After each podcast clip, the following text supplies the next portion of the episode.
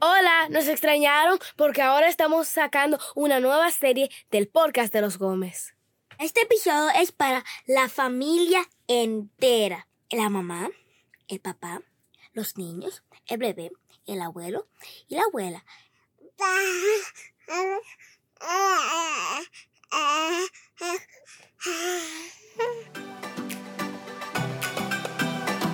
Hola, yo soy Moisés Gómez. Yo soy Betsy Gómez. Yo soy Josué Gómez. Yo soy Samuel Gómez. Y este es el podcast de los Gómez.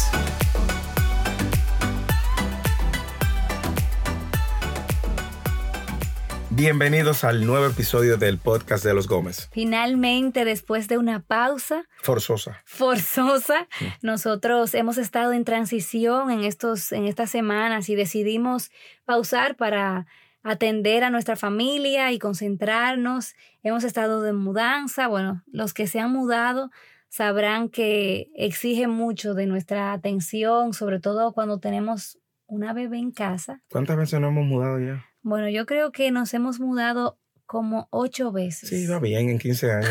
No está mal.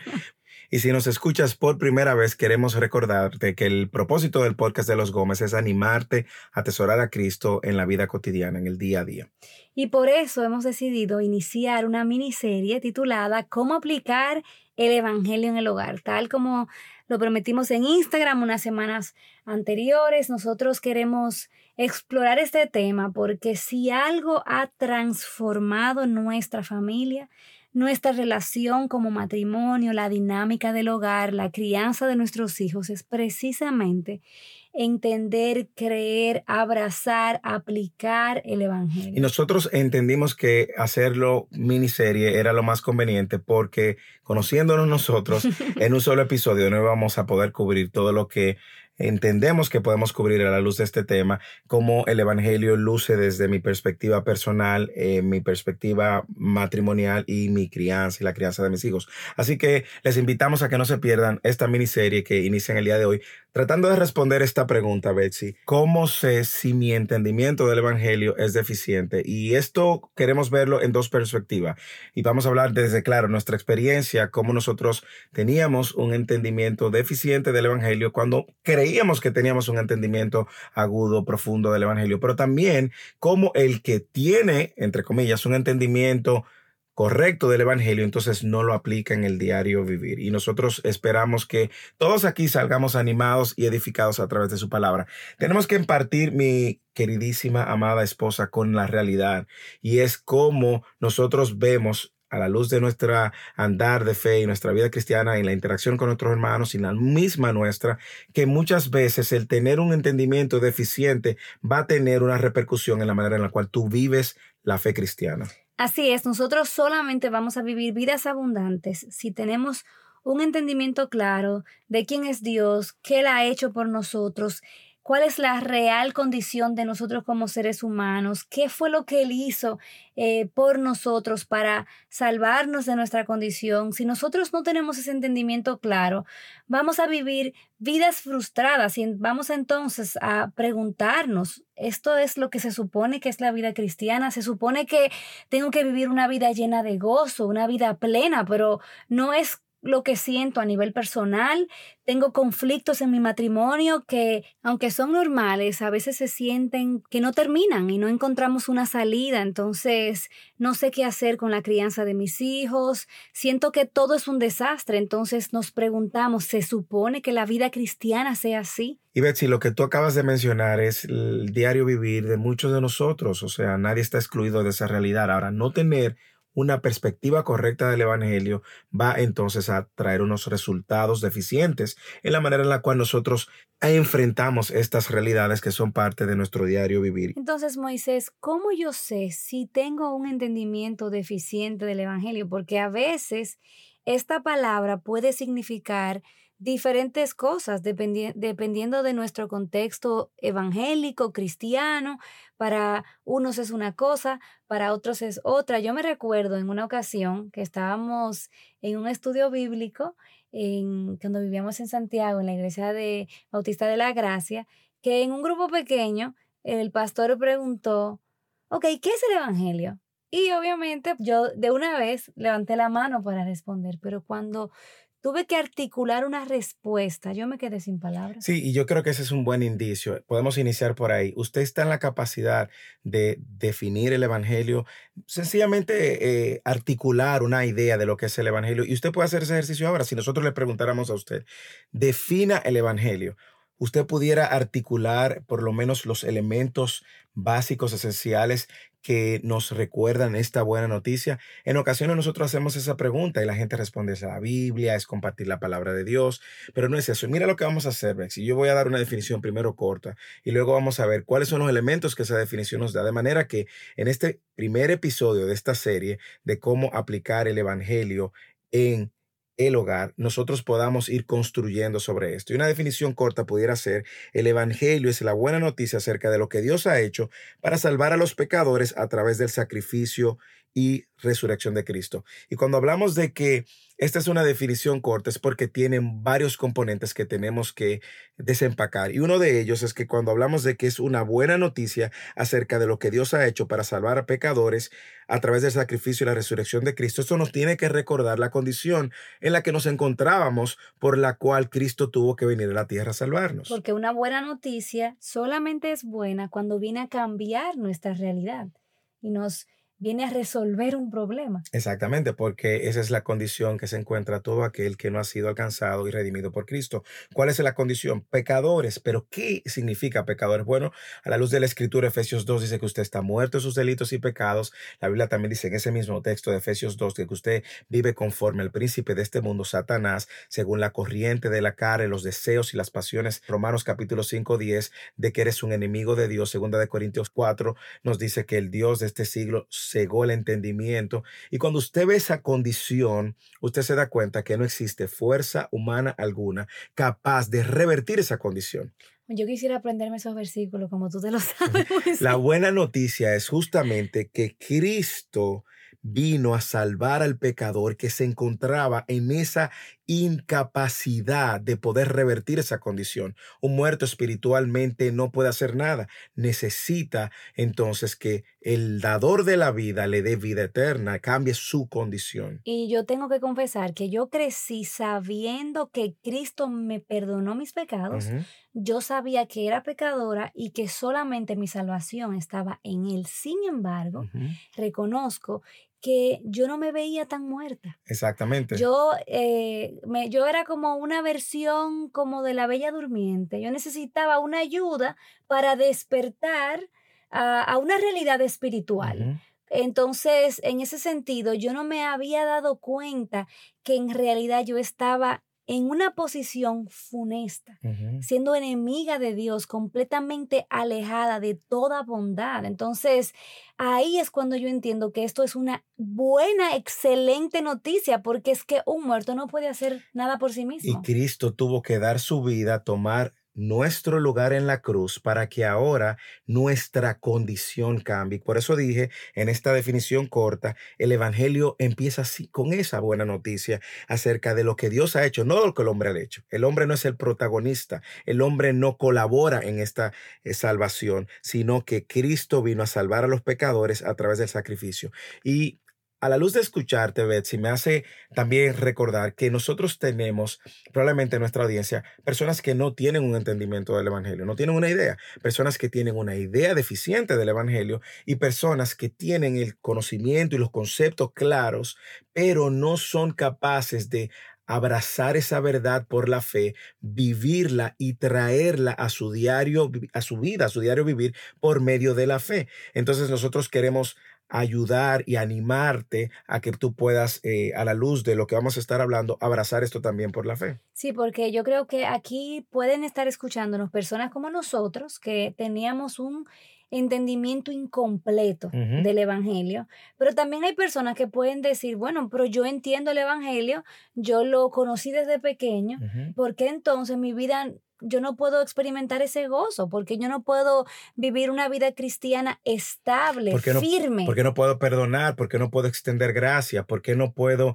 caminar en esa libertad que Cristo me dio por medio de su sacrificio en la cruz? Entonces, no solamente es que nosotros necesitamos entender el Evangelio, es co- es como tú decías, yo necesito creerlo por la fe y responder al Evangelio. Yo creo que ahí es donde muchos de nosotros patinamos, porque por teoría Somos tenemos mucha muchas. teoría. Y tú sabes que ah, el escucharte hablar también me recuerda un error que en el cual yo incurrí por muchos años y era pensar que el evangelio solo era para el pecador, solo era para evangelizar y solo era para salvarme y solo era para solo era para ese momento de salvación, cosa que no es así. El evangelio es necesario todos los días de tu vida hasta que Cristo regrese. Ahora, en nuestra corta definición de que el Evangelio es la buena noticia acerca de lo que Dios ha hecho para salvar a los pecadores a través del sacrificio y resurrección de Cristo, entonces nos lleva al sacrificio de Cristo. ¿Y qué logró Cristo en la cruz? Bueno, logró muchas cosas que son parte de esta buena noticia y que en ocasiones nosotros ni conocemos, ni entendemos, incluso ni, ni, ni sabemos cómo eso puede transformar la manera como yo vivo. Una de las cosas que él logró en la cruz fue que nos redimió, nos redimió y redimir es sacar de la esclavitud a un cautivo mediante el pago de un precio, o sea, él pagó el precio. Me recuerda la última palabra que Jesús dijo en la cruz. ¿Cuál fue? Consumado es. Tetelestáis, consumado es. Y en él, dice Efesios 1.7, tenemos redención mediante la sangre y el perdón de nuestros pecados. Imagínate que tú creas que eh, tú vienes a Cristo, Él te salvó y ya, y se te olvida o no tienes claro que su obra en la cruz cambió tu estatus de esclavo a libre Mm. esclavo a libre y eso fue lo que él logró en la cruz, nos redimió y cada vez, cada vez que tú escuches la palabra redimir o redención en la escritura o la leas en las escrituras, recuerda que eso significa que él pagó el precio porque tú y yo éramos esclavos. Y no íbamos a poder pagarlo. No había manera de pagarlo. No había forma de pagarlo. Nosotros estábamos eh, esclavos del pecado. El pecado era nuestro amo. Nosotros obedecíamos sus órdenes, hacíamos como nos mandaba y simplemente éramos esclavos del pecado. Y a veces tenemos que preguntarnos cómo eso luce en la vida real. Yo me recuerdo eh, una amiga que adoptó estos niños que eran hijos de narcotraficantes y luego ella los adoptó y los trajo a su casa. Ella fue muy clara en decirle a los niños, ahora ustedes son parte de esta familia, ustedes están a salvo, ya no van a tener tiroteos en la casa, ya no van a estar en peligro. Y los niños parecían estar convencidos, pero cuando amaneció al otro día, ella andaba buscando a los niños y no los encontraba. Resulta que los niños estaban en el closet escondidos, donde ellos se en- Acostumbraban. Sí, donde ellos entraban todos los días por temor a lo que pudiera pasar. Entonces, a veces nosotros, como creyentes que hemos sido redimidos, Libres de la esclavitud del pecado. Sin embargo, vivimos como esclavos y vivimos todo el tiempo como si tuviésemos grilletes en nuestras manos, en nuestros pies, porque pensamos que este pecado es más grande, que no que no pode- nunca vamos a poder superar este pecado, cuando ya la buena noticia es que Cristo nos ha hecho libres. Entonces, ¿cómo luce una persona que tiene un entendimiento deficiente de ese aspecto del sacrificio de Cristo? Bueno, que cada vez que tú estás bajo la tentación y la atracción del pecado, tú tienes que recordar que ese pecado ya no te domina y por la fe creer y caminar que no es así. Mira, la, el momento en el cual tú estás siendo tentado o en el momento en el cual tú pecaste, eh, tú debes de recordar que hay una promesa dada por Cristo de que Él nos ha hecho libre de esa esclavitud. Y la palabra de Dios nos recuerda esto de una manera tangente, más de una ocasión, en más de un texto, y es algo que nosotros tenemos que primero creer, segundo, abrazar por la fe y tercero, caminar a la luz de esa verdad. El Espíritu Santo que mora en nosotros ahora nos da a nosotros la poder, la autoridad para nosotros caminar a la luz de esa verdad. Muchas veces, por ejemplo, en mi vida personal y con mis luchas y mis tentaciones, e, es una lucha de fe. Es yo abrazar por la fe la promesa que Cristo me ha dado, entender que en él, por la fe, mayor satisfacción que el placer momentáneo que el pecado me está ofreciendo. Entonces, cuando yo tengo la tentación, yo tengo que ver esto que Cristo me está ofreciendo es verdadero, es mejor, es más satisfactorio que este pecado, placer momentáneo que trata de justamente esclavizarme.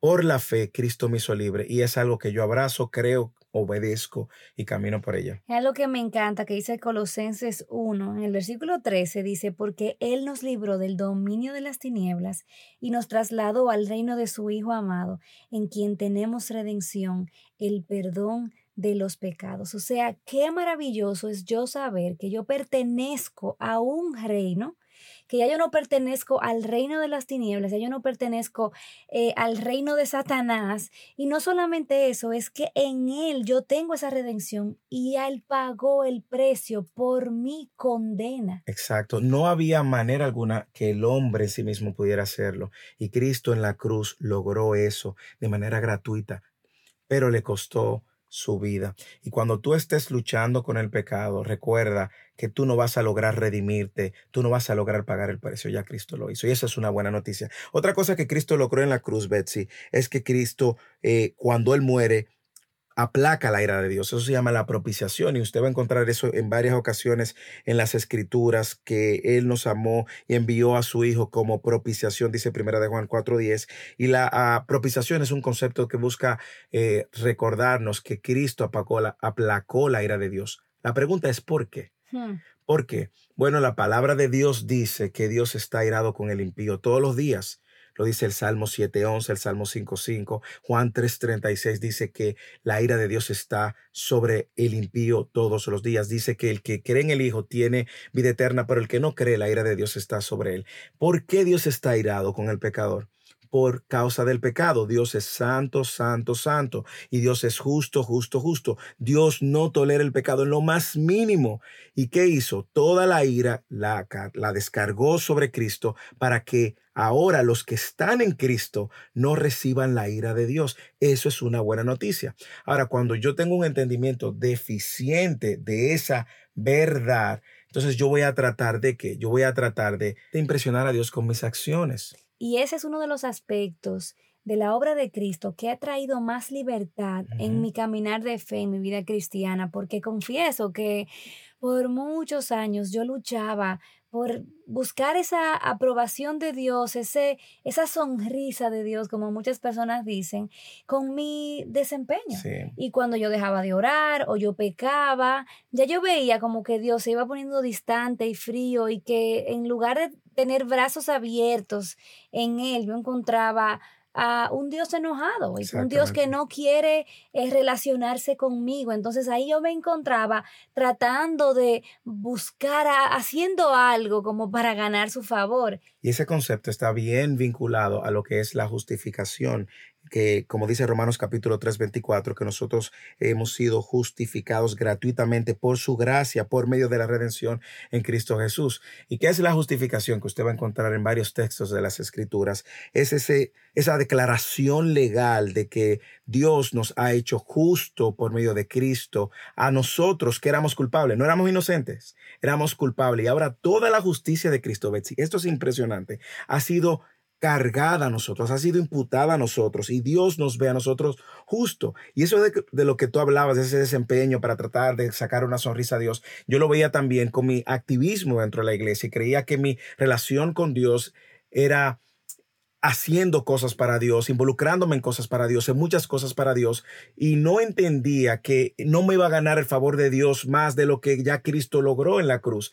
Cristo logró por medio de su sacrificio que todo el que cree en él sea declarado justo, 100% justo, todo el tiempo. Bueno, yo tengo que confesarte que todavía es, es como, me, me da como un cortocircuito en mi cabeza, porque ¿cómo es posible que no importa cuándo, cada vez que Dios me ve a mí, ve la justicia perfecta de Cristo. Sí. Entonces, cuando tenemos un entendimiento deficiente del Evangelio, estamos todo el tiempo como de capa caída, deprimidos, porque nos miramos al espejo y nos damos cuenta que no llenamos el estándar. No llena, y, no lo, y es cierto, no lo llenamos. Por eso tuvo que venir uno a llenar ese estándar que solamente Dios mismo podía llenar. Y por eso Cristo vino y lo hizo.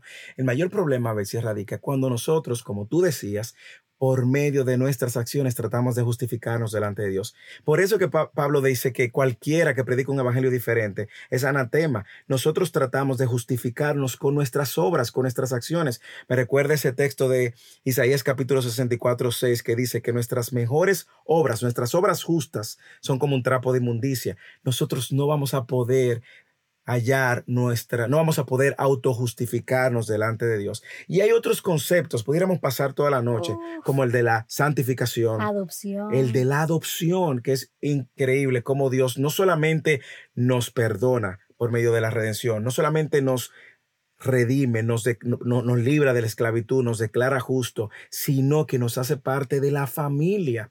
Y cuando nosotros no entendemos esto, nosotros vivimos como esclavos, vivimos como, como si fuéramos extraños, vivimos alejados cuando Dios nos ha hecho ahora parte de su familia y tenemos a un Dios que es 100% fiel en su paternidad, 100% perfecto en su protección, un Dios un Dios que cuida de sus hijos fielmente, no como usted entiende que un padre imperfecto caído lo hace en la tierra, no. Y es esto, somos deficientes muchas veces en creer esto, en entenderlo, en aplicarlo, en abrazarlo por la fe.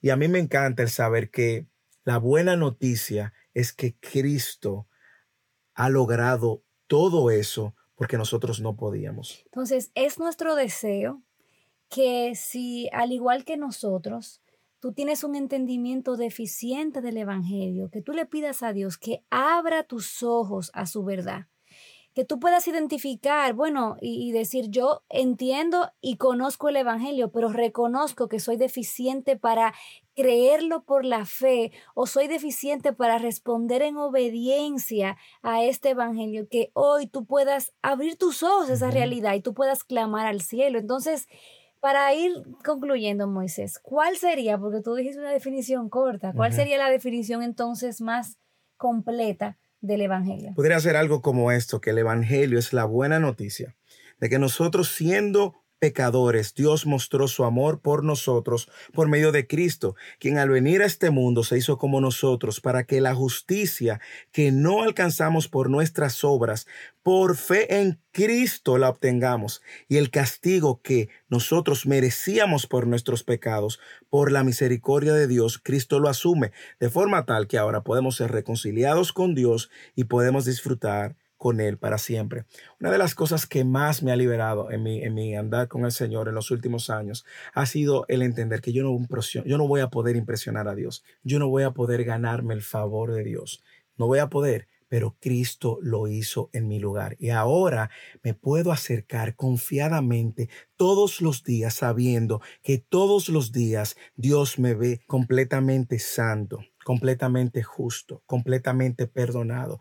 Todos los días Dios me ve como su hijo, no por mí, sino por lo que Cristo logró en la cruz a favor de mí, con su vida, con su muerte y con su resurrección. Estas verdades son como tan gloriosas que a veces no sabemos cómo aplicarlas a lo ordinario de la vida, ahí donde se siente la tensión en el hogar. Entonces, Moisés, ¿cómo yo puedo aplicar esto en mi vida, en el día a día?